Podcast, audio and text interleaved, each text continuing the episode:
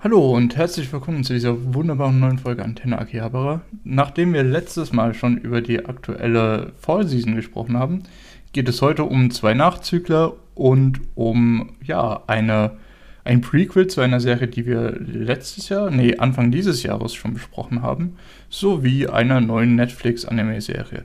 Äh, wie immer werde ich begleitet von Julian, der mir Hi. virtuell hier zugeschaltet ist. äh, und ich bin natürlich der Lukas, genau. Und damit sind wir, glaube ich, mit der Begrüßung durch und können direkt in die Themen springen. Ähm, genau. Möchtest du denn schon mal was zu To Your Eternity sagen? Zur zweiten, zu Part 2, glaube ich, nicht? Ja, also wird, glaube ich, einfach zweite Ah. Staffel benannt. Okay, dann ist es die zweite Staffel. Ich war ja nicht der größte Fan der ersten Staffel. Ich habe ja gesagt, Same. ja, als wir, äh, glaube ich, weil die erste Staffel kam auch verspätet raus, weil es waren ja auch irgendwie nur so 20 Episoden. War da nicht auch Ja, was? genau, hast du noch richtig in Erinnerung. Ja, und da hatten wir dann, glaube ich, auch damals nur die erste Episode mal kurz besprochen, die ja da, also die zumindest, glaube ich, war das so auch äh, sehr gut ankam, aber bei uns eher so ein Meh ausgelöst hatte. Dann kamen so ein paar gute Sachen, aber speziell der letzte Arc fanden wir beide ja eher so. Äh, es war jetzt nicht so das, was wir gewollt haben und war eigentlich auch nicht so gut. Ja, ich Da- weiß nicht, ich glaube insgesamt war halt bei der ersten Staffel so der Gugu war Peak äh, to Your Eternity. Ja, ich wollte jetzt gerade nämlich noch sagen, weil gut, dass du gerade Peak ansprichst. Für mich war ja persönlich dann auch noch mal ein schöner Abschluss, weil die letzte Episode war auch noch mal genau das, Mhm. was ich gehofft habe, was das Konzept von vom ganzen bei To Your Eternity halt ausmacht. Und die war auch so insgesamt äh, von der Produktion und so weiter, Direction auch sehr gut. Was genau, was genau meinst du mit Konzept in dem Fall? Ähm, weil die haben ja dann noch mal auch äh, eine alte Frau, die stirbt. Beziehungsweise halt, weil es geht ja darum, dass er, ähm, wie er mit dem Leben, in Anführungsstrichen, ähm, Mhm. also weil er ja unsterblich ist, äh, wie das ihn so beeinflusst. Und dadurch, dass wir jetzt eine Person haben, die eine Altersschwäche, in Anführungsstrichen, stirbt, aber auch vorher man ja so ein bisschen mit Demenzes mitbekommen hatte, dass da sich die Person verändert. Und das fand ich Ich persönlich in der glaube- letzten Episode noch richtig gut. Ich glaube, da sprichst du auch schon meinen größten Kritikpunkt vom Anfang von der zweiten Staffel an, weil äh, während die erste Staffel eben so tatsächlich einen Zeitraum umspannt, der so das Alter von dieser ja, alten Frau darstellt. Also es ist wahrscheinlich 10 Jahre, 20 wäre schon ein bisschen arg viel ähm, für die komplette erste Staffel. Ähm, und jetzt sehen wir halt, okay, 40 Jahre allein, guter Einstieg, aber die letzte Folge haben wir im Prinzip ähm, ja mehrere Jahrhunderte oder beziehungsweise mehrere Generationen auf jeden Fall, also wahrscheinlich auch zumindest eins, zwei Jahrhunderte ähm, im Schnelldurchlauf äh, ja, gezeigt bekommen, was ich dann doch eher ein bisschen meh fand. Aber es kann ja interessant werden, was jetzt, äh, wie sich jetzt die Welt über diese Zeit verändert hat. Ähm, also mal schauen, in welche Richtung das da weitergeht. Ja, Ja, also das ganze Konzept ist eigentlich interessant, genauso, dass wir natürlich jetzt äh, Genau. diesen 40 Ist Jahre. Timeskip ein paar Leute gesehen haben, die jetzt natürlich dann äh, älter geworden sind, beziehungsweise natürlich Mhm. dann sowas wie Kinder von Charakteren, die wir schon kennen, beziehungsweise ein Kind, was ja dann auch ein bisschen weird wirkt. Ja, eine Kinder ist in dem Fall dann schon richtig durch die zweite Episode. Ja, aber dann werden die auch einfach sofort wieder auch rausgenommen. Das heißt, Ja. eine Episode da und dann geht's gleich wieder zurück, okay, äh, tot. Dafür fand ich auch wieder ganz cool, dass, äh, weil ich es eben ja schon auch hatte mit äh, an Altersschwäche gestorben, dass wir jetzt auch Charaktere gesehen haben, die offscreen gestorben sind. Das hatten wir nur einmal mit einem Mhm. großen Charakter in der ersten Staffel. Und das hatten wir jetzt dann auch nochmal mit mehreren, dass wir erfahren haben, okay, gut, selbst Charaktere, die wir als Nebenfiguren wahrgenommen haben, die sind jetzt natürlich auch tot. Und so das Konzept mit den 200, 100 Jahren finde ich schon interessant in dem Sinne, dass jetzt irgendwie zum Beispiel hier diese Organisation, die jetzt da gekommen ist, sich so ein bisschen reich aufbaut, Einfluss, aber Mhm. man so viel jetzt leider auch nicht natürlich mitbekommen hat davon. Aber für mich, der größte Kritikpunkt ist genau das gleiche wie aus der ersten Staffel. irgendwie. Produktion, ja, die, die Umsetzung. Oder? Mhm. Ich habe es damals, glaube ich, auch stümpehaft genannt. Es ist halt echt einfach so, dass der Plot einfach nur vorangeht. Und das war es Find, halt. Findest du, findest du, der Studiowechsel hat nicht viel gebracht? Nö. ich weiß auch nicht, Sehe ich ob es, tatsächlich genau liegt es so. an der Vorlage oder ist halt, es ist doch wirklich so, dass einfach nur, es geht zum Plotpoint, zum nächsten Plotpoint, zum nächsten Plotpoint und irgendwie, äh, weiß ich nicht. Ja, es, es, wird, es wird selten auf, äh, an der Stelle verharrt, es wird selten äh, wirklich Fokus auf irgendwas gelegt, es läuft einfach nur hintereinander. Ich weiß nicht, ob das an der Vorlage liegt, ich weiß auch nicht, wie viel ähm, ja, Konzepte oder Storyboards oder was auch immer die vom vorherigen Studio noch übernommen haben, weil das Projekt ist ja mit Sicherheit nicht für eine Staffel geplant worden und dann gar nichts mehr. Ähm, muss man ein bisschen gucken, in welche Richtung sich das jetzt noch verändert. Ja, es war auf jeden Fall, so wie du gerade gesagt hast, irgendwelche großen Reveals oder Erklärungen werden so nebenher ohne besondere Sorgfalt der Darstellung Mhm. oder so einfach dann gemacht. Und es war bis Ja. jetzt auf jeden Fall eher so, ja gut, ist so wie die erste Staffel, mal gucken.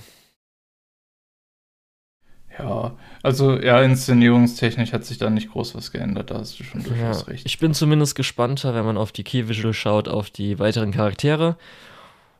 Und ich weiß nicht, ob du, hast du diesmal das OP ausgelassen anzusehen, weil das hat ja in der ersten Staffel zumindest sehr arg gespoilert. ich habe es dir bei der ersten Staffel schon gesagt, ich habe das Opening eigentlich komplett ignoriert. Okay. Also es läuft bei mir, wenn ich das anschaue, aber ich ignoriere es irgendwie. Ich weiß nicht, das ist seit der ersten Staffel so drin bei mir mit äh, To Your Eternity und dabei bleibe ich auch. Ich gucke es mir am Ende dann einmal vollständig an. Okay. Die, die Musik hat sich ja auch nicht geändert, was auch ein bisschen lame ist, aber. Findest naja. du? Ich finde den Song halt gut. Darum ist, ist mir recht, dass er da ist. Ich finde, ich find, der Song ist halt so ein bisschen Ohrwurm-mäßig und so ein bisschen catchy halt gemacht. Ähm, aber ich finde den nach 20 Mal hören nicht gut. Und jetzt Okay. nach 22 Mal hören ist so, ja, die hätten sich auch echt noch mal was Neues an- äh, ranholen können. Okay, also ich bin vollkommen damit zufrieden, aber hab auch beim ersten Schauen ignoriert. Danach hieß es, dass es nicht so spoilerig ist, aber das war mir egal. Ihr habt beim ersten Mal verkackt, beim zweiten Mal werde ich das garantiert nicht angucken. Also das ist doch ein ganz anderes Studio. ja, ich weiß gar nicht, hast du auch mal geguckt, die Starflist? Ich habe ein bisschen oder so. verglichen. Ich glaube, tatsächlich ist recht viel ersetzt worden. Okay. Was ich auch ganz interessant fand, äh, weil er hat ja zum Beispiel einmal kurz äh, durch seine ganzen Charaktere durchgewechselt, weil wenn man natürlich dann unten schaut bei Charakteren und so weiter, dass natürlich alle auch äh, die Voice Actor zurückkehren müssen für mal Mhm. irgendwie ein Cameo hier oder da fünf Minuten, da drei Minuten. Fand Klar. ich irgendwie ganz lustig, sich äh, darüber Gedanken zu machen. Ja. Ja. lustigerweise hatte ich denselben Gedanken. Es hat auf jeden Fall auch wieder 20 Episoden, das heißt zwei Kurs und dann auch mit so verkürztem, darum auch erst später gestartet. Mal gucken. Okay. Dann, du hast aber noch was gesehen, was aus der Season ist, wofür ich ja nicht genug Lust und Zeit hatte, mich da rein zu investieren, und zwar Arknights, richtig? Genau, Arknights Prelude to Dawn. Habe ich denn einen Fehler gemacht damit, dass ich das ausgelassen habe? Vielleicht. Muss ich jetzt so Uh, sagen. Vielleicht. Ein eindeutiges Vielleicht. Ja, äh, kann ich dir gleich nämlich dann auch erklären. Erstmal ganz interessant für die Leute, die vielleicht nicht kennen, weil das könnte man kennen. Arknights ist äh, ein Gacha-Game, eins der größeren und ich glaube, da hat man wahrscheinlich schon Die mal den Namen gehört oder so. YouTube-Werbung gemacht für lange Zeit. Ja, das kann sein. Und ähm, die Firma, äh, die Arknets macht, ist Josta und die könnte man vielleicht auch damit kennen, weil die auch Azure Lane machen. Das heißt, das sind so die zwei, ich weiß nicht, wahrscheinlich haben sie auch noch ein paar mehr andere Gacha-Games, aber es sind, glaube ich, so die zwei großen, die man so kennt. Und da hatte ich ja auch damals die Azure Lane ähm, Anime-Adaption, Schrägstrich, beziehungsweise einfach nur Anime-Serie geschaut, die ja auch so ein bisschen äh, leider Produktionsprobleme hatte und dann äh, zum Ende hin ein bisschen untergegangen ist und dann auch ein paar Folgen verschieben musste, weil das komplett implodiert ist. Und da haben sich dann die, äh, oder, es, oder Josta hat sich dann so gedacht, so, okay, wenn es irgendwelche Studios nicht für uns hinbekommen, dann machen wir also, äh, halt unser eigenes Studio und haben dann jetzt äh, ihr eigenes Studio gegründet, um dann ähm, ihre eigenen Adaptionen, Serien, wahrscheinlich auch PVs, also Commercials und so Zeugs zu machen. Und da kam jetzt erstmal Arknights Prelude to Dawn raus. Äh, das ist jetzt auch später gestartet, weshalb wir es jetzt auch erst besprechen. Und das hat nämlich auch nur acht Episoden, das Ganze dann. Das heißt, hoffentlich dann in diese acht Episoden gute Qualität reingequetscht. Worum es geht, kann ich ja mal kurz erklären. Also Arknights, äh, das Original ist auch ein Tower Defense Spiel. Müsste mhm. so gewesen sein. Äh, und natürlich ja. Gacha Game. Und hier ist so ein bisschen eine Welt. Ähm, ist irgendwann mal eine äh, Krankheit erschienen. Und zwar Oripathie. Und das hat dann halt Leute inf äh, infiziert. Und ich glaube, man wird dann weiter infiziert, wenn man stirbt oder so. Und dann kann man andere infizieren oder sowas. Auf jeden Fall, äh, wenn man infiziert ist, hat man irgendwie so Originium oder sowas. Das heißt, du hast dann irgendwie so komisches Zeug auf der Haut. Und das bringt dir auch, äh, dass du so Art Magie einsetzen kannst, Arts oder so. Und natürlich, wie man das so oft kennt, wenn es Infizierte gibt, ähm, dann steckt man die gerne in Quarantäne und hat auch Angst, infiziert zu werden. Und darum wurden dann die Infizierten mehr oder weniger äh, weggeschart und hatten auch, oder wurden insgesamt diskriminiert. Hier fängt es damit an, dass äh, der Doktor, das ist ähm, der spielbare Charakter, das heißt dein äh, Ich, wenn du das äh, Originalspiel spielst, wird gerettet und dann eskortiert von äh, so einer kleinen Gruppe an halt, ähm, hier muss man so sagen, das ist so ein bisschen äh, Taktik-Shooter-Setting, Special Forces, so Zeug. Und ähm, du erfährst dann, dass im Moment anscheinend es ein Uprising gab, das heißt äh, Reunion. Das sind so Infizierte, die jetzt äh, sich gegen die Diskriminierung ähm, aufgeherrscht haben und jetzt halt dann irgendwie äh, Städte zerstören und äh, halt mehr oder weniger schrägstrich böse, schrägstrich vielleicht berechtigt, leicht sind. Und in dem Chaos muss jetzt halt der Doktor äh, eskortiert werden. Wir erfahren auch noch kurz, weil er hat jetzt am Anfang gleich Amnesie, denn eigentlich, er ist wirklich ein Doktor, denn, oder sie, ich weiß nicht, ob der Charakter jetzt männlich oder weiblich ist, ich glaube, da wurde neutrale Pronomen benutzt, ich bin mir gerade nicht mehr sicher. Äh, und er ist anscheinend äh, der Doktor der Forschung, wie man die Krankheit heilt oder so, Koryphäe da drauf, bla bla bla. Aber gleichzeitig ist er nämlich dann auch äh, hier, weil er ist ja Spielercharakter, ist so ein bisschen der Commander von der Einheit. Und das ist ganz lustig da dargestellt, weil du hast dann, oder der Doktor bekommt dann einfach so ein Pad, was halt aussieht wie ein Smartphone. mhm. Wo er dann halt irgendwie Drohnen und keine Ahnung was Zeug machen kann. Gut. Und ich kann echt sagen. Volle Immersion in das Spiel. Richtig. Also ich finde es eigentlich ganz cool umgesetzt so. An deinem Smartphone, der an seinem Smartphone sitzt. Ja, also ich muss Sehr sagen, gut. so dafür wurde es echt gut umgesetzt. Ähm, ist halt so ein bisschen erst, wo du denkst, okay, ist halt ein Smartphone, aber ist schon ganz passend dazu. Und so kann ich echt sagen, ähm, erstmal der Anime sieht halt richtig gut aus. Der ist auch in, mit schwarzen Streifen, das heißt 21 zu 9. Und äh, aber das so die ist sehr wichtig. Ja, und die Animation sieht halt so bis jetzt alles recht gut aus. Zum Beispiel in der zweiten Episode am Schluss gab es auch noch so einen großen, sag ich mal, auch mal Feuerstrahl, Effektgefeuer und sowas. Das sah eigentlich auch gut aus. Und persönlich muss ich auch sagen, dieses Special Forces Ding, dass sie halt wirklich dann ähm, durch die Stadt in halt, weil natürlich jetzt irgendwie ähm, durch die Rebellion sind halt die ganzen Häuser auch leer und kaputt und dass die halt sich dann verstecken, dann äh, über die leere Straßen gehen müssen, dann halt sich irgendwie äh, Zeichen zeigen, dass sie jetzt rübergehen müssen, sowas, wie man halt so eine Escort-Mission kennt. Das ist halt echt cool, muss ich sagen. Bis jetzt gab es noch nicht so viel, dass man an den Arzt irgendwie sagt, okay, das ist jetzt äh, zu krass. Zweite Episode am Schluss so ein bisschen vielleicht. Aber das sind halt so Sachen wie, dass äh, unsere auf dem Key Visual Hauptcharakter, das ähm, Bunny Girl, äh, was, was, konnte sie halt irgendwie so ähm, Schüsse schießen, andere konnte anscheinend dann so richtig starken Nebel machen.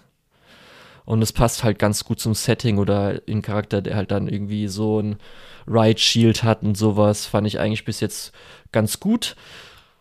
Und auch so ähm, wird natürlich mit der Amnesie viel genutzt, dass wir das alles erklärt bekommen, beziehungsweise ihm das erklärt wird, aber natürlich für den Zuschauer.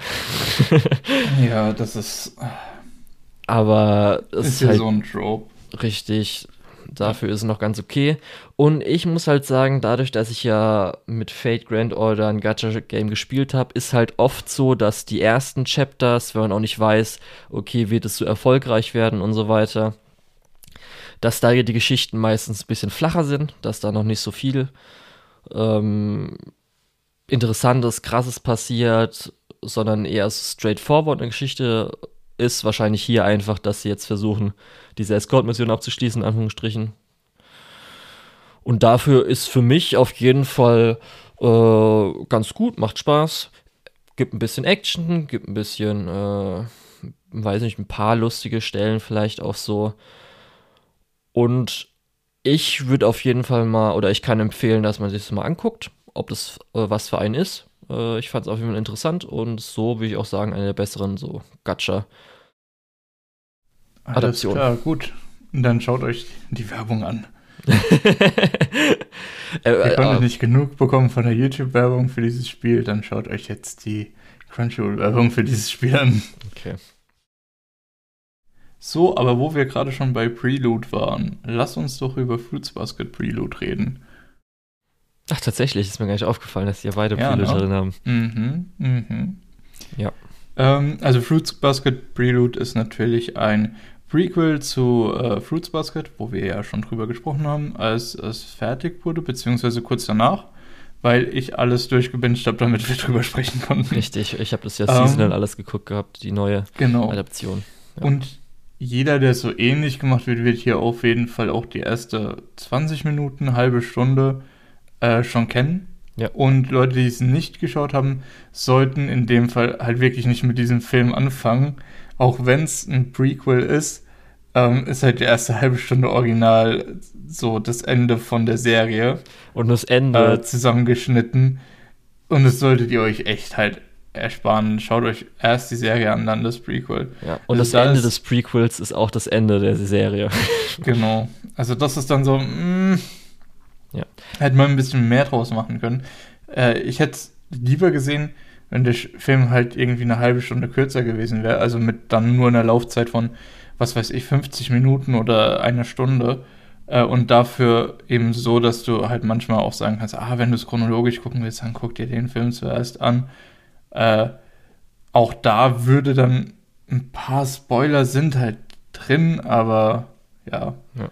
Also wirklich nochmal genau so sagen, die ersten 30 Minuten sind einfach Recap. Die kann man überspringen, hm. wenn man die Serie gesehen hat.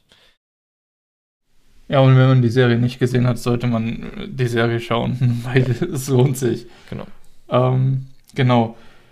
Ja, und dann sehen wir im Prinzip die Geschichte von ähm, Hondas Mutter. Genau, Toros Eltern, Hon wie sie sich kennengelernt haben. Honda ist vielleicht auch ein bisschen blöd, weil ihre Mutter halt auch entsprechend so heißt. Aber ja.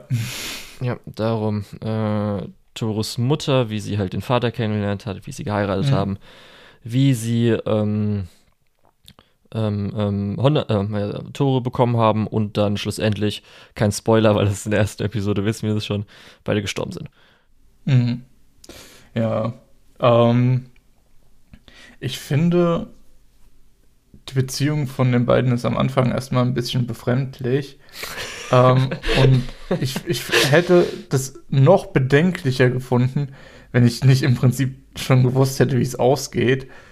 Ähm, aber naja. Das ist halt schon einfach. Man muss sagen, es geht darum, dass ein Lehrer mit seiner ehemaligen Schülerin eine Beziehung anfängt. Und schon einfach der Satz, ich muss ja halt warten, halt weil du in der Schu Mittelschule warst, ist halt schon ein fettes Yikes einfach. Da Ach, muss man sich stimmt, drauf einstellen. War, war, das noch Mittelschule? Ich dachte, das wäre schon. Der, der Satz ging genauso, ich musste ja noch äh, warten, ja, weil du in der Mittelschule warst. Ein bisschen schlimmer. Und ich das dachte, ist halt die, schon so, ah. Ich dachte, die wären alterstechnisch ah. vielleicht so fünf Jahre auseinander, dass sie in der Highschool ist und er. Ähm, ja, ich glaube, als letztes Jahr Mittelschule hätte ich das eingeschätzt, aber. Ah, okay, ja gut, dann ist das alterstechnisch wahrscheinlich doch noch ein bisschen weiter auseinander. Naja. Äh, auf jeden Fall, äh, wir wissen ja aus der Serie schon, dass Kyoko, also äh, Toros Mutter, äh, in einer Biker-Gang war. Auch sehr komisch, das in der Mittelschule schon zu sein, aber okay. Ähm, und entsprechend sehen wir dann im Prinzip ihren Abstieg, wie sie sich auch von ihren Eltern äh, entfremdet und wie dann eben dieser Lehrer auftaucht. Und ja, auch an der Stelle nochmal, das kommt halt echt komisch rüber, äh, sich um sie äh, kümmert und vor sich dann eine Beziehung zwischen den beiden aufbaut. Ja, also der Teil ist echt so ein bisschen, das du hast halt schon richtig gesagt, yikes. Ja. Ähm, dann, wenn beide ein bisschen älter sind, wird schon so ein bisschen, wo man sich denkt, ah ja, so langsam äh, funktioniert das. Ähm, und dann als Eltern ist das natürlich super, aber leider ist das der, der kleinere Teil von dem Film. Ja, also das wird auf jeden Fall immer drüber schweben, wo ich so denke, so, hm, okay, ich mhm. nehme es jetzt mal so hin, aber eigentlich ist es gar nicht so cool. ja. Das sollte man vielleicht, ist auch aus einer ticken anderen Zeit, wo man das noch mehr hätte romantisieren können, ist heutzutage und wahrscheinlich damals auch schon so ein bisschen so, ne? aber es ist halt auch ich, eher mal passiert, ich glaub, aber. Es, ich glaube, es wird leider im Moment immer noch äh, ein bisschen romantisiert. Also heutzutage ist auf jeden Fall eher noch, wo so Leute sagen, so hier, mh, hm, ist nicht so toll, Leute. Und mhm. früher war das dann nochmal egaler, würde ich sagen, weil es auch normaler war, dass dann sowas, das war ja genauso wie, sage ich mal, in der Zeit, wo man natürlich auch so, in Japan war es glaube ich sogar, wirklich sogar noch zu dieser Zeit, wo es ja immer hieß, äh, wenn man halt vergewaltigt wurde und ein Kind bekommt, dass man dann den Vergewaltiger heiraten sollte oder müsste. Uff. Und ähm, da sieht man ja auch so ein bisschen Moralvorstellungen, wie sie sich halt ändern können. Und das war halt, glaube ich, sowas, wo dann wirklich so, hm, okay, ist vielleicht nicht so toll, aber ist schon dann irgendwo, also verurteilen wir nicht. Und das wäre dann heutzutage noch eher so. Aber gut. Ähm, naja. Anyway. Ja, du hast ja zumindest gesagt, äh, wir kriegen ein bisschen mit, wie sich entfremdet. Wir haben natürlich schon erstmal mitbekommen, wie sie schon entfremdet war. Und dann kriegen wir so mhm, kleine mhm, Flashbacks. Ja wie halt dann äh, Kyoko. Wir sehen, wie, wie halt sich diese, äh, dieser Zustand verschärft. Ja, also wir wissen, wir kriegen ja nur wirklich diese eine Szene, wo es dann heißt, dass ihr Vater sich nicht für Familie interessiert, Punkt. Und darum äh, hat sie dann auch so sich entfremdet von der Familie und dann ein bisschen rebellisch gemacht, wie man das ja auch so kennt. Ähm, ist ja auch im echten Leben passiert. Aber jetzt dann so langsam entfremden hat man jetzt nicht bekommen, außer man nimmt mhm. vielleicht die Szene mit rein, wo sie ja nochmal sagt, dass sie nicht geboren äh, werden ja. wollte. Also es geht schon recht schnell, wir sehen schon recht wenig, aber man muss halt auch dazu sagen, der Film geht halt nur eine Stunde, äh, ja, wenn man genau. die ähm, Hat auch Flashbacks weg hatte. ähm, und ja, es ist, ihr könnt euch das wahrscheinlich eher so vorstellen, wie zwei Flashback-Episoden in dem Anime, ähm, wenn man es äh, anders strukturiert hätte. Ja. Ähm, ja, genau. Und so ist es dann halt eben auch. Äh, wir sehen dann die Beziehung, wir sehen wirklich nur so die Highlights beziehungsweise die Lowlights. Ähm, und dann so ein bisschen die Momente, die die Charaktere ändern. Äh, neben dem, ohne jetzt zu sehr ins Detail zu gehen, neben dem, wie äh, Kyoko sich dann von ihrer Familie komplett distanziert und eben äh, diverse Sachen den Leuten an den Kopf wirft. Äh, und keine zehn Minuten später sehen wir, wie sie es bereut, äh, schon diverse Jahre später. Äh, also es ist, es ist alles so ein bisschen im Schnelldurchlauf, wie man es eben von einem Flashback gewohnt wäre. Ja, also für mich gibt es auf jeden Fall auch so zwei, drei Highlights. Mhm. Ähm, so ist auf jeden Fall immer noch auf dem gleichen Niveau bis auf halt die Thematik, die man ein bisschen besser oder schlechter sehen kann. Aber wirklich speziell, weil es, glaube ich, schon in den ersten fünf Minuten war. Also für mich, glaube ich, das größte Highlight war auch schon äh, der emotionale Outburst von ihr im Lehrerzimmer oder was auch immer das Zimmer war, wo sie ihn ja kennengelernt hat. Mhm. Richtig stark, gerade auch, weil natürlich, äh, sie wird ja von Sawashiro Miyuki gesprochen, die das richtig gut macht über die also über das ganze ähm, ganzen Film, OVA, wie auch immer. Und ähm, das war auf jeden Fall schon sehr emotional, ja. Das hat mich schon echt mitgenommen.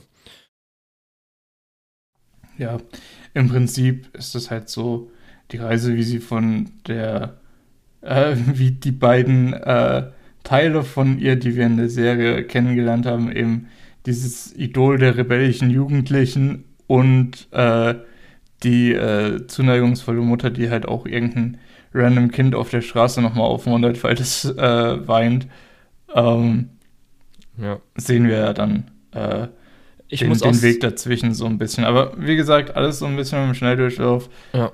Genau. Darum, es hat jetzt auch ein bisschen so mein Interesse geweckt an speziell auch vielleicht die Zeit, weiß nicht, Serien, die ich gesehen habe, wo das vielleicht angesprochen wurde, ist auch eher Neuzeit, ist mit, äh, wie mit schwierigen Kindern in Japan so umgegangen wird. Also weil sie jetzt ja auch dann Schule schwänzt, dann kommt sie mal in die Schule, kriegt aber Ärger, weil sie irgendwie gestört hätte, dann prügelt sich halt abends oder liegt dann halt irgendwo rum, baldowert irgendwas. Das finde ich je nach äh, natürlich äh, Kultur recht interessant und dann auch in dem Setting, das heißt in den 80er, 90ern oder wo auch immer das dann spielt. Mhm. Ähm, aber wurde natürlich dann nicht viel gemacht. Da wurde dann später nochmal kurz, weil sie jetzt anscheinend lernen will, dass sie dann von ihrer Gang verprügelt wird, aber das ist ja auch nur so kurz da, hat aber auch ja. das, wo man sich fragt, okay, das war's jetzt. Das ist auch so eine maximal zwei Minuten Szene, dann kriegen wir kurz das Krankenhaus und dann ist schon, ah, ich bin schwanger. Ja. ja, also das hatten wir ja gerade bei To Your Eternity auch schon kurz, wo so von Plotpunkt zu Plotpunkt gesprungen wird. Aber hier Fruits Basket Prelude macht es natürlich ein bisschen besser, indem es halt auch den Fokus auf die Szenen setzt und dann sich entsprechend auch die Zeit nimmt, verschiedene äh, ja, Emotionen und, und emotionale äh, Zustände lang genug darzustellen, dass du es nachvollziehen kannst und verstehen kannst, warum jetzt daraus was anderes noch folgt. Ähm, nur um da nochmal die Brücke kurz zu schlagen. Ja. Also ich zum Beispiel als zweite richtig starke Szene fand ich, als sie halt ähm, ihm ja sagt, dass sie schwanger ist und dass sie ja mhm. einfach Angst hat vom Kind, dass sie ja nicht glaubt, irgendwie sie könne Mutter sein und welche Ängste. Sie sagt ja auch noch äh, speziell, was ihr Angst macht, macht daran. Vor allem das fand ich auch nochmal äh, eine starke diese, Szene diese Realisierung, dass das, was sie ihrer Mutter gesagt hat, dass sie das niemals selbst hören möchte. Das ja. war auch ein, ein, starker Moment für mich. Das war auch so äh, der Moment, wo, glaube ich, der Wendepunkt in ihrem Arc einfach erreicht ist. Ja. Also vorher auch schon so dieses äh, Lernen und so mit ihrem Mann dann ja in der Situation ähm, ist schon, da wendet sich das Ganze schon, aber Scheitelpunkt ist das Wort, was ich gesucht habe. Das, genau. Äh, das, wo sie dann realisiert, dass das, was sie ihrer Mutter gesagt hat, dass sie das nie selbst hören möchte.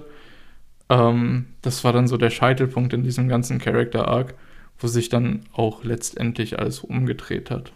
Und sie eher zu der Person geworden ist, die wir dann in der Serie kennenlernen durften, wenn auch nur über Flashbacks. Ja.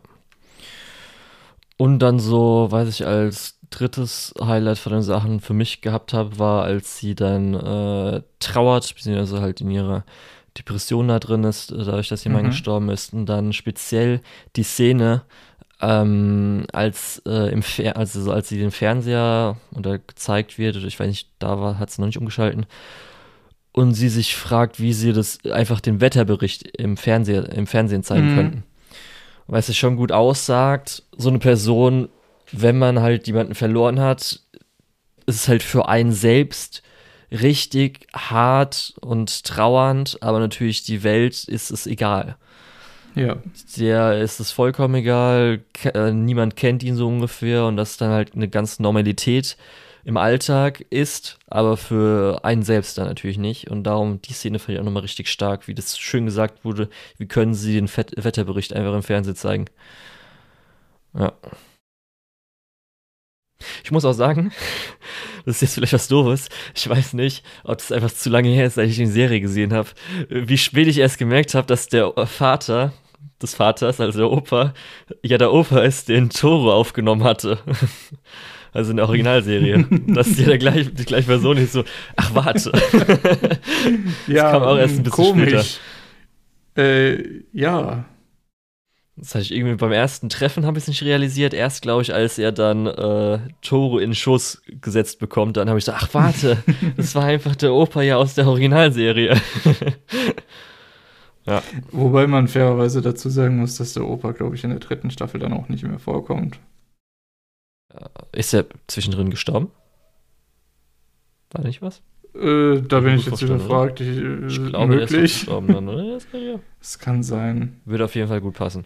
Ich bin mir nicht mehr 100% sicher. Auf jeden Fall gab es ja da auch dieses Falling Out mit dem Rest von dieser Familie, äh, weil die Toro nicht akzeptieren wollten, weil auch ihr Vater scheinbar in der Familie gar nicht mehr so akzeptiert war. Ja, aber hier dann speziell die Mutter überhaupt nicht akzeptiert war. Genau, die Mutter war ja gar nicht akzeptiert. Der Vater ist wegen seiner Beziehung zu ihr äh, auch in dem in der Gnade seiner Familie gefallen. Und dann, ja. Ja. Gut, und natürlich am Schluss nochmal ganz schön gewesen, als Toro im Kreis um Rio herumgeht. Das war mega cute. Cute as fuck. Oder willst du nicht sagen? Naja, äh, Du weißt, mein, mein größter Kritikpunkt an Eris Figur ist einfach, dass sie so extrem unreif wirkt und das ist auch wieder so eine Sache, wo ich. Okay, aber das war doch mal mega süß, wie das hm, dargestellt wurde mit so. auch Dreh, Dreh, Dreh. Fand ich jetzt nicht unbedingt. Oh, Lukas, was ist los mit dir? Hast du kein Herz? Äh, was ist los mit dir?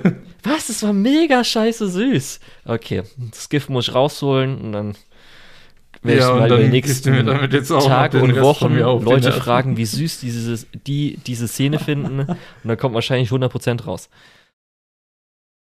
Ja, mein tiefschwarzes, zynisches Herz ist halt einfach nicht mehr. Ja. Äh, kann halt sowas einfach nicht mehr ab. Gut, dann machen wir weiter, oder? Ja. Und zwar hat Netflix jetzt auch noch so nebenbei einfach mal Romantic Killer gedroppt was ein sehr guter Romance-Anime ist. Ich muss sagen, das hatte ich die ganze Zeit immer verwechselt. Mit Renai Flops konnte ich nicht zuordnen, was davon jetzt auf Netflix kommt und was war jetzt was. Renai Flops ist die, das, die schlechte Serie, die Passion produziert und die auf Crunchyroll läuft.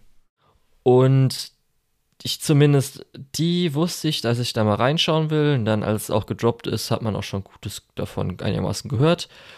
Und ich habe halt gesagt, ich schaue das. Du warst erstmal nicht so überzeugt, aber hast gesagt, okay, wenn du es anschaust, dann gucke ich es mir auch mal an. Und du hast auf jeden ja, Fall nicht Ja, ich glaube aber eher, dass es daher kam, dass es zeittechnisch bei mir ein bisschen knapp ist. Okay. Und ja. Ja, aber so Romcom bist du jetzt auch nicht so der Größte. Also jetzt auch in ja, der geht, Season schaust du ja auch nicht mal so rein. andere. Das geht schon mal rein. Das Problem generell bei Comedies ist, wenn du dir nicht viel Zeit dafür nimmst, äh, dann funktioniert es oft auch nicht. Dasselbe gilt halt auch für Romans, weil du musst die Beziehung zu den Figuren ja irgendwo ähm, entwickeln, um das nachvollziehen zu können. Und wenn du das irgendwie in der Binge-Session machst, weil du sonst den Rest der Woche keine Zeit hast, dann ist das schon nicht so cool. Das ist ja hier zum Glück egal, weil, wie der Titel schon sagt, Romantic Killer, es geht ja darum, einfach die Romanze zu zerstören, Lukas. Genau. Ich erkläre mal kurz, um was es geht. Also, wir haben unsere Hauptperson, Ansu, und äh, sie hat theoretisch drei Grundbedürfnisse. Weil sie Gamerin ist, spielt sie halt die ganze Videospiele, liebt Schokolade und liebt ihre Katze, wie hieß sie, Homo irgendwas? Homo Himia? Homo Hiko. Homo Hiko. Und äh, am Anfang der Serie spielt sie ein Videospiel, was äh, anscheinend, oder ein Otobegame, was sehr schlecht ist. Aber in dem Moment kommt ein komisches kleines gelbes Vieh aus dem Bildschirm raus und sagt ihr, es wäre Zauberer und ein Zauberer und äh, würde jetzt ihr Liebesleben auf Vordermann bringen als Maßnahme gegen die sinkende Bevölkerung. Hier wird es zumindest äh, hingegen zu dem anderen Anime, der diese Season läuft, anderer Romcom, expliz explizit gesagt, dass es um die sinkende Bevölkerung Japan geht. Aber okay. Und. Äh, Scheiß mal auf Migration. Ja. ja, um das halt zu machen, werden ihre drei Grundbedürfnisse ihr weggenommen. Das heißt, alle Videospiele verschwinden, äh, alle Schokoladen verschwinden. Und wenn sie versucht, Schokolade zu essen, gibt es ein Schild oder sie kann das halt nicht. Und ihre Eltern. Oder sie kann auch keine kaufen und nichts. Ja, ihre Eltern ziehen mit der Katze weg in die USA oder so. In die USA. Ja. Genau. Und Damit sie auch das Haus alleine hat für sich und ihren Harem. Richtig, denn So hat man schon gehört. Ähm, Atomic Game ist das Spiel gewesen, was sie angefangen hat zu spielen. Und der Zauberer orientiert sich daran, weshalb sie ein Harem bekommt und darum das Ganze ein Reverse-Harem ist. Ein Mädchen, mehrere Jungs. Gut. Und dann wird sie halt mehr oder minder in Situationen gebracht, wo sie äh, Ikemen, also gut aussehende Männern, begegnet. Und dann sich hoffentlich eine Romanze entwickelt. Aber sie natürlich richtig pisst ist und versucht, das Ganze zu verhindern, sich nicht zu verlieben, die Situation aus dem Weg zu gehen und ihren Zauberer die ganze Zeit zu verprügeln.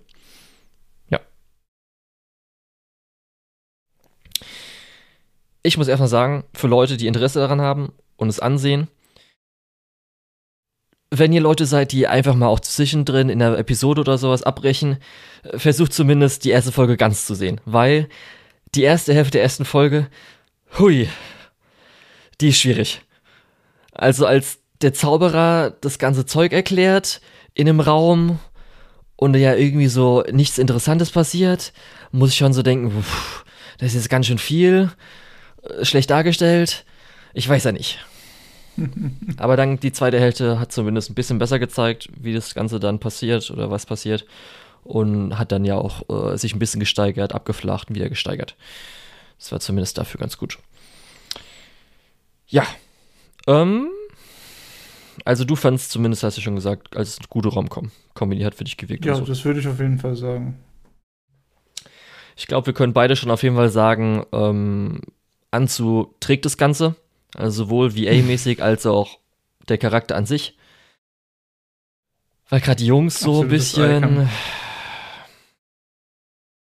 Und Riri als Zauberer wird zum Ende hin auch besser, aber echt der Anfang, boah, war das auch nervig. Ja, also Riri ist gerade am Anfang richtig nervig, da gebe ich dir auf jeden Fall recht. Ich muss sagen, ähm, die Jungs brauchen, glaube ich, auch jeder für sich selbst mal mindestens eine Episode, bis du was mit denen anfangen kannst. Also geht es ja auch an so in dem Fall. Ja, auch wenn ich bis zum Ende hin, also natürlich der, der am meisten ähm, Charakterisierung bekommen hat, ist auch der, der irgendwie dann am interessantesten ist. Und dann halt Kindheitsfreund ist auch bis zum Ende hin eher so meh. Und natürlich. Ja, Kindheitsfreund ist ein bisschen träge. Ja, ähm, und der Schnösel ist halt diese, gar nichts. Dieser Prinzcharakter ist halt. Der bringt sein. Ich weiß nicht, der Prinzcharakter, den finde ich eigentlich recht beeindruckend in dem Sinne, dass er halt auch wirklich sagt, okay, weißt du was, dann schaue ich mir eben an, wie normale Menschen das machen. Ähm, und ich finde, dem sein Character Arc hat auf jeden Fall für eine zweite Staffel oder sowas noch mit am meisten Potenzial. Ähm, ja, ja, weiß ich nicht. Aber Selbst natürlich dieses Getue, oh ja, fühlt euch geehrt, dass ich in diesen Raum komme. Ja, du kannst doch nicht ablehnen, wenn ich dir etwas, ein Angebot mache oder sowas. Das ist so, ja, ja, diese, diese ganze Arroganzschiene ist irgendwie ein bisschen also das nervig. Das Beste, was er mitbringt, ist halt sein Untergebener, sein Limousinenfahrer. Ja. Und Rest ist halt so, hat mich immer gefreut, wenn er da nicht mehr im Bilde war, beziehungsweise höchstens in Kombination mit allen anderen. Zum Beispiel eine gute Szene. Ja, ja in Kombination funktioniert der gut, aber in, in Solo-Momenten ist es auch eher so ein bisschen, naja. Ja, also zum Beispiel, als er aus dem Markt rausgeht und dann den anderen beiden begegnet und dann hier Anseher denkt, äh, dass er Größenkomplexe hat und sowas. Das ist dann schon, da wirkt er dann ganz gut dabei. Ja so muss ich sagen, ähm, ich fand halt, ich weiß nicht, wie du dann die 3D-Szenen fandest, ich fand die halt richtig lustig, weil die schon richtig Shitpost-mäßig aussahen, als das Spiel dargestellt wurde. Hm. Ja. Ich muss generell sagen, also optisch kann man eigentlich nichts sagen. Ähm, ich hatte jetzt selten das Gefühl, wo ich gedacht habe, ach ja, äh, das sieht jetzt voll scheiße aus. Es gibt so ein paar Sachen, wo es absichtlich natürlich irgendwie so den Artstyle wechselt und so und das funktioniert dann halt immer richtig gut. Ähm, aber insgesamt hat es mich halt auch so nicht vom Hocker gerissen, aber halt auch nie irgendwo was gemacht, wo es mich rausgerissen hat. Ja. Also für mich, so. ich habe dann auch danach nochmal Studio geguckt, weil für mich war der Stil so ein bisschen, ähm, sah aus oder ist auf dem Niveau wie eine Project Number 9 Produktion mit halt äh, in den Comedy-Szenen, ähm, das dann halt besser animiert wird. Das heißt.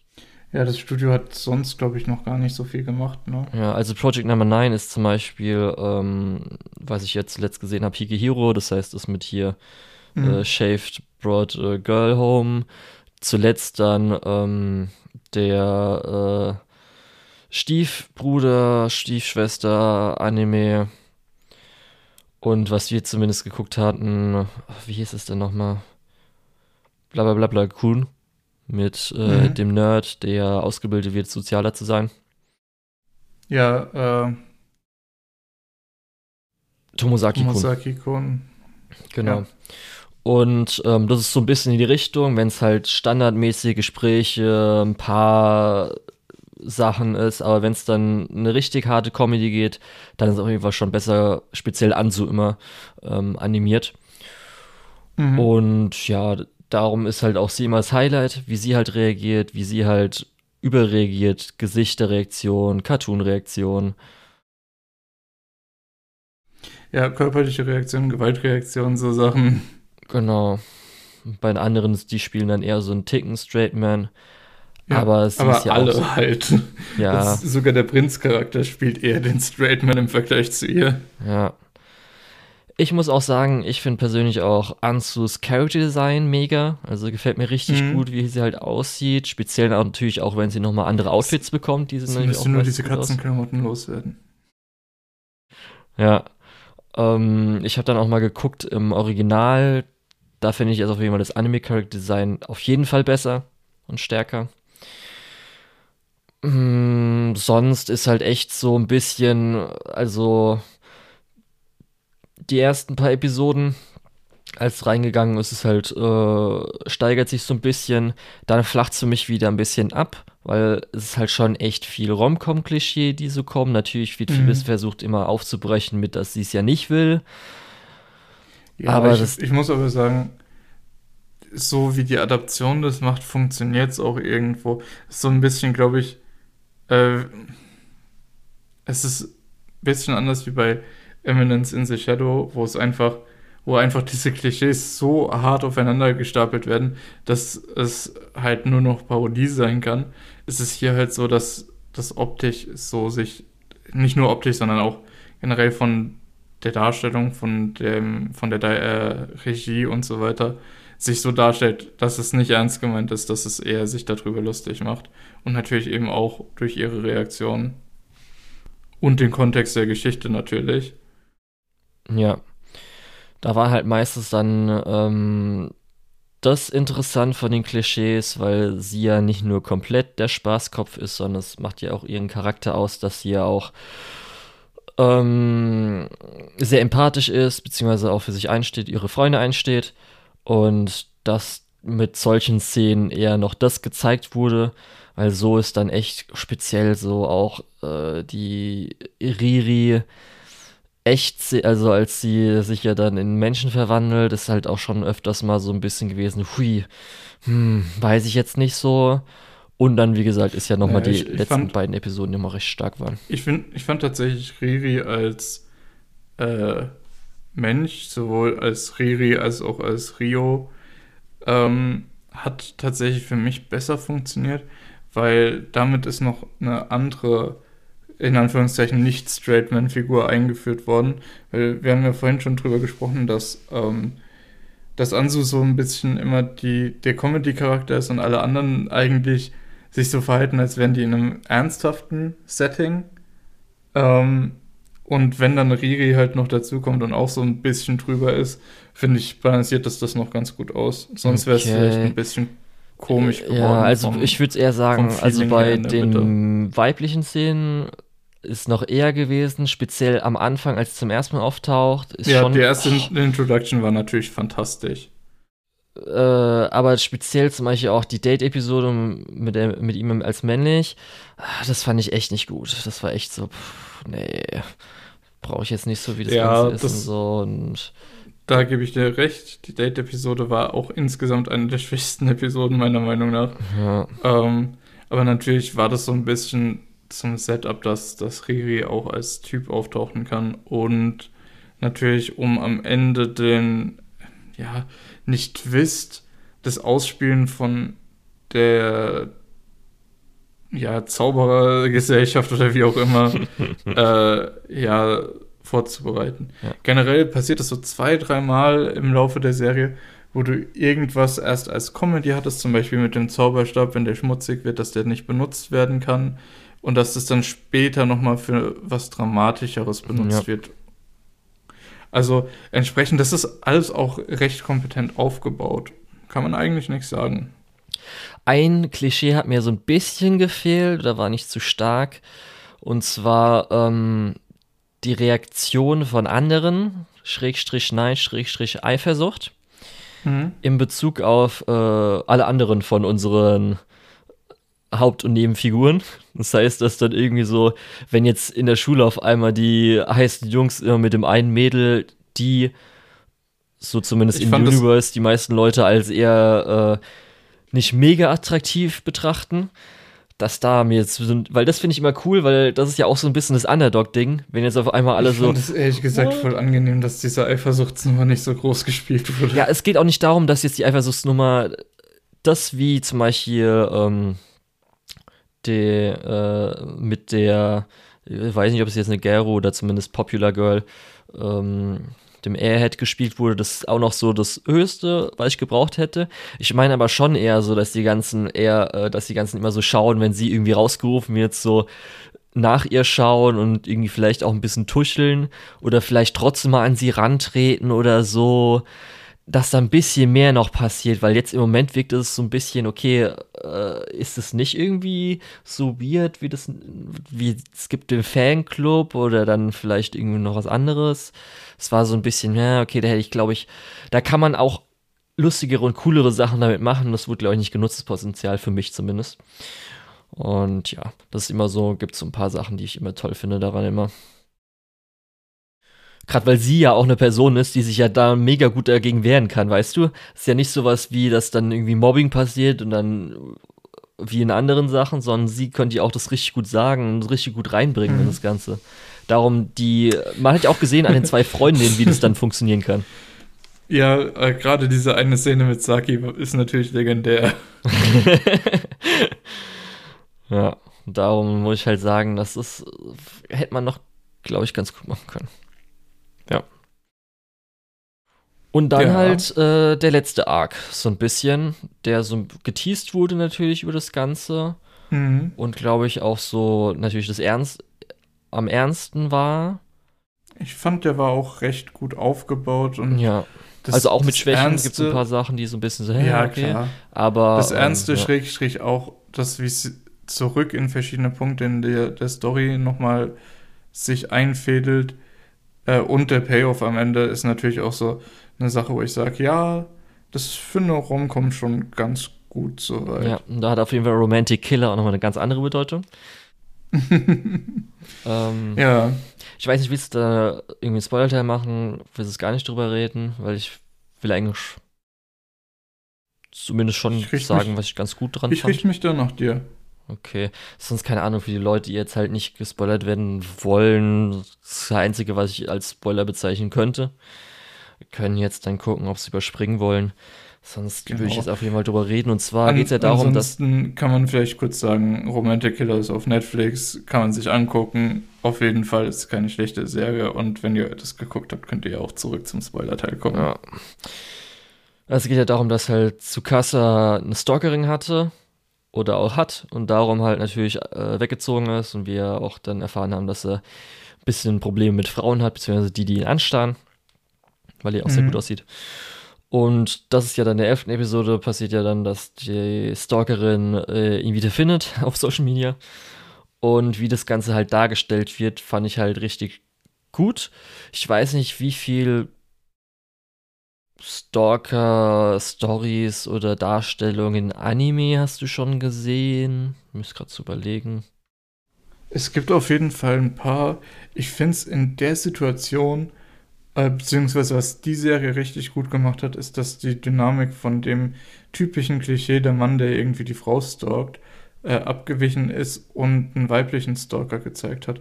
Weil hm, da stimmt, sind ja. halt, da sind halt auch irgendwie so ein paar andere Dynamiken im Spiel. Zum Beispiel der Vater, der dann äh, äh, Tsukasa oder äh, Kazuki, wie, wie auch immer, äh, der ihm dann sagt, ja, jetzt stell dich mal nicht so an, ein Mädchen fliegt auf dich ja und so Sachen. Äh, das, wenn eine Frau irgendwo hinkommt und sagt, sie wird gestalkt, ist halt, okay, sie ist körperlich auf jeden Fall schwächer als der Stalker in den meisten Fällen. Ähm, und es ist bekannt, dass Frauen mit Stalkern Probleme haben und so weiter und so weiter. Da kriegt man dann eher Hilfe wie als Mann. Und das fand ich hier eigentlich sehr, sehr gut dargestellt. Ähm, ja, also das zum einen, äh, zum anderen natürlich, wie damit umgegangen wird, ähm, dass, äh, ja, dass Ansu natürlich merkt, dass es äh, Kaseki un unangenehm ist, dass diese Frau da ist und dann direkt sagt, ah, okay, nee, der hat keine Zeit, sorry, ähm, ein andermal vielleicht und dann war diese Sache abgehakt. Äh, weil würde jetzt zum Beispiel mich jemand, jemand auf der Straße ansprechen und ähm, ein Gespräch verwickeln und ich denke so, ach ja, ist ja ganz nett und meint, ah ja, ich, ich, äh, ich date im Moment den Julian oder so. äh, ich, ja, ganz unrealistisch. Halt das kann nicht sein. Würde ich, auch, würde ich auch wahrscheinlich eher so wie an so reagieren. Ah ja, hey, voll cool. Den wollte ich später sowieso treffen. Äh, und sie meint so, ah, echt, ich auch. Oh, ich komme gerade mit. Äh, würde ich auch erstmal nicht denken, dass was komisch ist, aber mit der Reaktion von jemandem sieht man natürlich, ob das jetzt äh, scheiße ist oder nicht.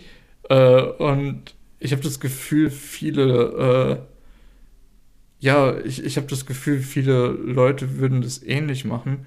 Und es ist auch halt so eine Taktik von Stalkern, einfach dein Umfeld äh, ja, zu, zu äh, manipulieren, beziehungsweise halt, manipulieren, halt, Zugriff auf dich über dein. Umfeld zu gewinnen. Äh, vor allem, wenn du es dann schon mal geschafft hattest, von dem Stalker wegzukommen. Ja. Hier Weil der erneute ja, Kontakt mit dir ist halt natürlich dann deutlich schwieriger, wie mit Leuten, die neu in deinem Umfeld sind, die das vielleicht nicht wissen, weil du halt auch nicht drüber redest, dass du gestalkt wirst, weil das ist halt auch echt eine scheiß Situation. Ja. Vor allem, wenn man wie Kaski in der Situation ist, dass er dauernd fertig gemacht wird dafür, dass er Opfer von Stalking geworden ist. Ja. Also ich muss echt sagen, dass ich das insgesamt eine richtig starke Darstellung von Stalking fand. Ich hatte zum Glück noch nie einen Stalker gehabt, werde ich hoffentlich auch nicht haben. Als auch, ich habe niemanden in der Nähe, äh, den ich kenne, der Stalking hat. Aber wenn man mal online irgendwie äh, gelesen hatte, Online-Persönlichkeiten und so weiter, die haben natürlich schon Stalker gehabt mhm. und die eine oder anderen auch mal erzählt, wie das so ist. Und hier ist es halt richtig gut dargestellt, weil ähm, wir haben erstmal natürlich so ein auslösendes Event, in Anführungszeichen, aber weil wir ja auch recht viel die Sicht der Stalkerin dann hier haben, kriegen wir mhm. auch mit, weil man fragt sich immer so, okay, wie kommen die jetzt darauf, wenn sie zwar hier sagt, sie wäre mit ihm zusammen, diese Gedankenwelt, wie die entsteht. Ja. Und das zum Beispiel so Kleinigkeiten, weil sie ja dann, das ist ja ganz gut gezeigt, sie ist ja im Gespräch mit der Mutter, die das ja äh, als normal ansieht. Sie glaubt ihr anscheinend ihrer Tochter. Und ja, da. Was ja auch normal ist, dass du deinen äh, Kindern im ersten Moment glaubst. Ja, auf jeden Fall, äh, weil sie sagt ja sowas, äh, weil es geht ja darum, dass sie, dass es ja so anfängt, äh, er gibt ihr die Tasche und dann ähm, steht sie ja immer da auf dem Nachhauseweg, weil er geht ja einfach in die Schule, ja. jeden Tag, morgen, abends, gleicher Weg. Und dass sie, sie sich das so einredet, dass er sie ja jeden Tag besucht. Und halt auch, wir haben die ganze Zeit geredet, weil sie einfach nur sagt so hier, guten Tag und er halt einfach höflich ist, halt, guten Tag. Und das fand ich schon echt einfach richtig stark, weil man so merkt, wie so Kleinigkeiten bei, wir erfahren ja auch, sie sagt ja, sie wäre gemobbt und nur er hätte ihr was Gutes mhm. getan. So, ah, okay, und so geht es dann in Spiral und hier speziell auch noch diese ähm, Perspektive mit der Familie, dass ja einfach die Mutter mehr oder weniger ein Enabler ist von ihr, weil sie ihr glaubt und es nicht komisch findet, dass irgendwie ihre Tochter mit diesem gut aussehenden 15-Jährigen zusammen ist und dass sie sagt ja auch die Mutter so, sie würde ihn irgendwie verführt haben und sie müsste verklagen und dass natürlich da auch kein Feedback kommt, weil wenn jetzt irgendwie die Mutter sagen würde, hier, was ist denn los bei dir und auch es wurde ja mal gesagt, dass der Onkel dann der Stalkerin anscheinend da auch irgendwas geholfen hätte oder so. Mhm. Dann, dass du gerade eben auch gesagt hattest, mit natürlich äh, der Manipulation, hier ist es halt, dass äh, erstmal auch mit der Szene, wo ich so ein bisschen so, okay, in Japan kann ich es eher verstehen, weil sie ja ihn mehr oder weniger einmal ähm, bewusstlos macht und dann einfach ins Haus geht, zu ihm rein ja. und Fotos schießt mit ihr, was ja eher noch funktioniert in Japan, wo ja auch Türen mal nicht abgeschlossen werden was halt schon richtig hart ist. Da war auch, fand ich, noch eine stärkere Szene war davor, als sie ihm einfach sagt, hier, du sahst gut im T-Shirt aus, was ja heißt, mhm. dass sie einfach, als er sich umgezogen hat, im Fenster irgendwie reingeschaut hatte oder so. Oder zumindest irgendwo in der Wohnung geguckt hatte, was wir später erfahren, sogar noch äh, ähm, ähm, äh, Kameras und äh, Rekorder ins Zimmer installiert hatte, was einfach richtig oben drüber ist.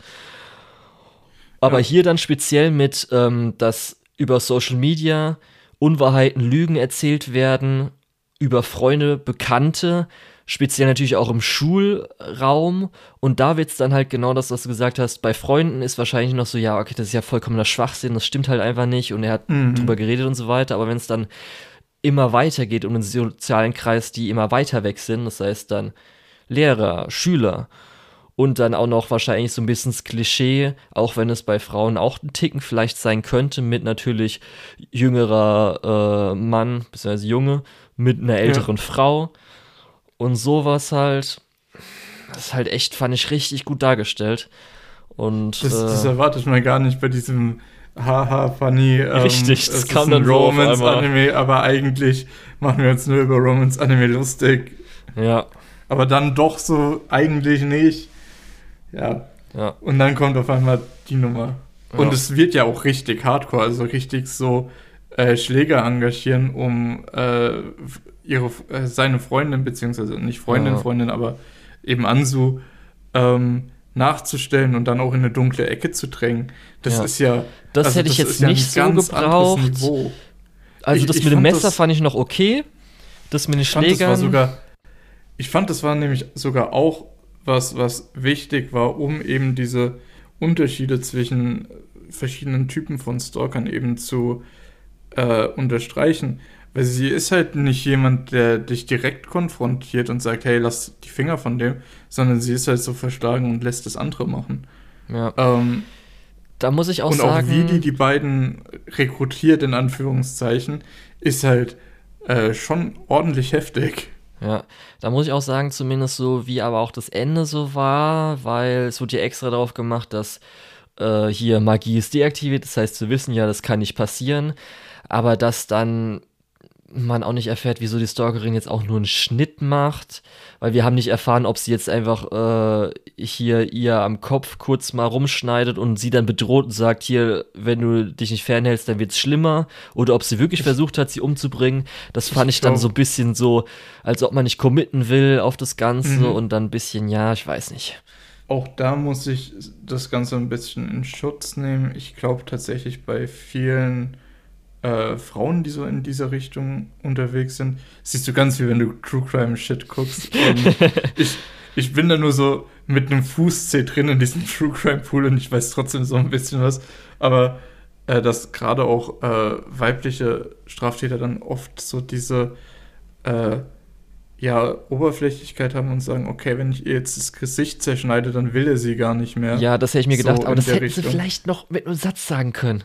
Oder irgendwie hm, sowas. Hm, hätte ich nicht gebraucht. Es wurde zwar später so gesagt mit hier der Mutter, die ja dann kommt und so, nein, du hast jetzt was im Gesicht, jetzt kannst du gar nicht mehr heiraten. Oder jetzt bist du noch, ja. nee, bist du noch schlechteres Heiratsmaterial. Aber hätte man vielleicht auch von der Stalkerin schon machen können, weil das war im Moment so ein bisschen so, okay, und dann jetzt rennt er auf sie zu und ja gut, auf der anderen Seite finde ich es ganz gut, dass, dass da jetzt nicht so den überkrassen Willenmonolog gab von, ja, ja. ich zächel's jetzt Gesicht. Ja, ich hätte zum Beispiel dann, muss ich auch ehrlich sagen, irgendwie so besser gefunden, weil das, was ja am Schluss dann war, dass einfach äh, Riri das Ganze auflöst mit Magie, in Anführungsstrichen, indem sie halt Amnesie mhm. gibt, das hätte man auch einfach ohne, dass sie Magie deaktiviert bekommt. Sie hätte auch einfach das auflösen können, dass halt die Stalkerin zu Ende ist also weißt du, dass dann, also dass es gar nicht ja, deaktiviert wird, wird ja die der Rettungsmoment, wo weshalb sie ja dann am Schluss eingesperrt wird, mhm. dass es einfach schon bei der Rettung von halt Anzu passiert, aber also die, die Nummer mit sie wird verhaftet, die Stalkerin, und dass dann nochmal mit Magie die Situation aufgeklärt wird, fand ich eigentlich ganz gut, weil es hat eben diesen abschließenden okay. Arc noch mit Riri gemacht, äh, was ja auch dann in eine zweite Staffel schon führen könnte oder was auch immer, mit Rio als tatsächlichen äh, Kandidaten. Ja, ja. Aber, also ich hätte es besser gefunden, ist, wenn dann halt ähm, Riri rettet bei der Messerattacke in Anführungsstrichen, wie auch immer das dann gemacht werden würde. Die Stalkerin kommt ins Gefängnis, kriegt keine Amnesie, das heißt, dass vorher das äh, Riri Anzu rettet, bringt oder ist das Tabu. Und wir kriegen ja am Schluss diese eine komische mhm. Szene, die anscheinend, so habe ich jetzt gehört, nicht im Original-Manga äh, drin war, mit dass jetzt äh, der andere Zauberer für die zuständig war. Und das hätte ich vielleicht auch cool gefunden, wenn man halt jemanden, der halt so weit schon weg war, dass er halt gestalkt hatte. Und dass man halt da versucht, jetzt dann ohne dieses gammelige, sie hat Amnesie, um, dass man da versucht, ihr halt zu helfen. Das hätte ich eigentlich ganz, ganz cool gefunden, dann als, sagen. Dann als Spin-off mit tatsächlich Romantic Killer ja, dass ähm, halt der ähm, Zauber oder der, der Zauberer, versucht, der neue, in die richtige Spur zu kommen. Halt die, versucht eine Stalkerin, die halt komplett obsessed ist mit irgendjemandem, dass da versucht wird, ihr eine normale Romanze zu kriegen. Anderen, eine andere Figur zu übertragen. Ja, doch, fände ich, glaube ich, ja, auch interessant. Anstatt, dass es halt Amnesie und sie ist in Anführungsstrichen wäre ja eine neue Person. Und das fand oh, ich. Ich glaube, wir reden, wir reden uns jetzt äh, über die letzten Ja, das war jetzt einfach nur das äh, Ende, wo ich so ein bisschen im, enttäuscht war, leicht. Kreis Im Vergleich war einfach zu, so. zu der, dem Rest der Serie. Ich fand das Ende nämlich eigentlich nicht enttäuschend. Ich fand es eigentlich sehr passend. Ähm, bisschen außerhalb von dem, was man den Rest der Serie gehabt hat. Aber äh, gut, man kann, man sollte halt vielleicht auch mit einem Paukenschlag rausgehen. Ja. Ich muss auch sagen, auf jeden Fall, das Ganze hat mir gefallen, war auf jeden Fall gut. Ähm, ich bin froh, dass ich es äh, mir angesehen habe. Ist eine der besseren Romcoms, die ich auch so kenne. Gab es viele, die ich mir auch die letzten Season mal so ein bisschen angeguckt habe, die jetzt auch zum Beispiel, weil ich jetzt äh, gesagt habe, äh, mit hier Not a Mary, Not a Mary, äh, nee, Not Lovers, but Married Couple, wie auch immer. Ja. Ähm, das ist, finde ich zum Beispiel auch schwächer als das. Da fand ich das amüsanter, zumindest für mich. Und ähm, ja, gab halt so ein paar interessante Sachen, hatten wir schon erwähnt. Ähm, aber halt Anzu hat das Ganze getragen. Ist auf jeden Fall so der Charakter, der äh, dafür verantwortlich ist, dass, dass, dass die Serie funktioniert, dass die Spaß macht. Und ja. Ja. Kann man empfehlen. Das kann man so unterschreiben. Gibt auf jeden Fall auch ein paar Längen, Leute.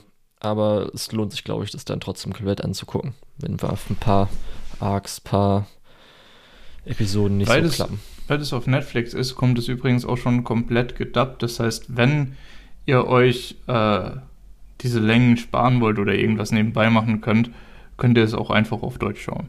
Okay. Habe ich mir jetzt natürlich nicht angeguckt, äh, wie sich Anzu auf Deutsch anhört, weil Takahashi Ri macht es schon sehr, sehr gut. Aber ja, ich habe mir das Teil komplett auf Deutsch angeguckt Echt? und das war soweit ganz gut Echt? tatsächlich. Hast du nicht auf Japanisch angeguckt? Nein, ich habe es auf Deutsch angeguckt. Okay, dann hast du vielleicht, musst du nochmal reinhören, eine ganz krasse Ebene ich verpasst.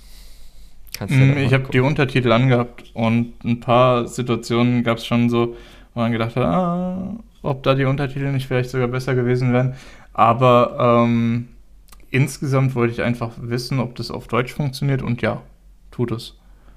Ähm, Weil bei Comedy ja. ist natürlich auch nochmal die Delivery sehr stark mit irgendwie, wenn du hohe und mhm. Tiefen gehst, schreist, nicht schreist und so weiter. Die Delivery war hier okay. Es, es, hört sich zwar irgendwie immer so an, als wäre Ansu auf Double Time, aber ich glaube, von dem, was ich von dem japanischen Dub gehört habe, ist es auch da so. Okay, weil der japanische Dub war auf jeden Fall großartig. War richtig, richtig ja. stark.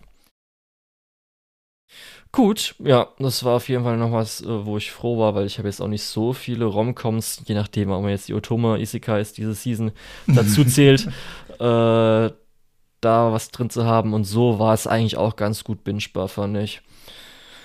Also ja, jetzt so pro Woche hätte ich es, glaube ich, langweiliger gefunden, muss ich ehrlich sagen. Ja, das stimmt. Das war ganz gut, dass es auf Netflix gelandet ist. Also man kann schon so zwei, drei Folgen am Stück wegschauen. Äh, das ja. ohne Probleme. Gut. Und dann machst du es eigentlich sogar schon. Ja, heute eine recht kurze Folge. Also ich glaube, eigentlich sollten wir es als normal sehen. So eine Stunde, eine Stunde zwanzig. Ja, okay. Dann heute eine recht normale Folge, wo wir vier äh, ja, kleinere Titel äh, schnell mal erledigen konnten. Genau. Ähm, ja, muss, muss auch mal sein. Auch. Haben wir jetzt noch irgendwas aus der Season, was so spät startet, dass wir noch mal was drüber reden müssen? Ähm, theoretisch startet äh, Isekai Uchisan, beziehungsweise ja, geht Isekai Uchisan irgendwann in der Mitte weiter. aber prinzipiell dürfte jetzt alles aus der Season gestartet sein. Okay. Ja. Sonst halt äh, in der baldigen Episode, denn wir kommen ja langsam auf Episode 100 zu, Lukas. Genau. Ich fühle mich ein bisschen wie immer bei Pokémon trainieren, wo du dann so versuchst, ein Pokémon auf Level 100 zu bringen. Meinst du, es zieht sich jetzt gerade oder wie? Vielleicht ein bisschen, das nicht unbedingt, sondern einfach, wenn man dran denkt, ich weiß nicht, hast du Sachen, die du irgendwie zu 100 bringst in deinem Leben? Das ist bei mir immer nur Pokémon gewesen. Ich gebe immer 100 Prozent, Julian. Okay. Ja. aber da, das heißt, aber du gehst ja nicht von irgendwas auf 100 Prozent, sondern bist ja immer 100 Prozent, Lukas. Das heißt, du hast ja gar nicht, dass, dass du langsam zu 100 kommst. Schlechtes ja, Beispiel. Schon. ja, okay. Gut. Ähm, ja, aber es fühlt sich für mich irgendwie nicht so an, weil wenn du irgendein Pokémon auf Level 100 trainierst, dann arbeitest du ja darauf hin, dass das fertig ist, in Anführungszeichen. Und unser Podcast geht ja hoffentlich noch weiter. Ach so. Oh, okay. Ja, muss ich vielleicht noch umplanen. Gut, dann sehen wir uns in der nächsten Episode, Leute, oder? Episode 99? Genau, die nächste ist dann die 99. Müssen wir schauen, was wir da machen. Aber bis dahin, ich bin der Lukas oder der Tetz und unter der Tetz findet ihr mich auch auf MyAnimalist und Twitter. Und ja, Julian, äh, macht die Folge zu. Äh, bis zum nächsten Mal. Ich war der Julian. Mich findet man unter Lukol, L-U-K-E, O-H-L auf MyAnimalist und Twitter. Und die Schande der deutschen Lizenzierungslandschaft ist Nonnen Biori Nonstop, Bacano, Aria the Animation, Monogatari außer Baku und Kizu Monogatari, Natsumo Book of Friends Kaiji Ultimate Survivor, One Outs, Kara no Kyokai Mirai Fukuin, Initial D, Shiki, Mononoke, Shosho Kageki, Review Starlight Movie, Shinsekai Yori, Today's Menu for the Emer Family und der dritte Hibike of Phone Movie.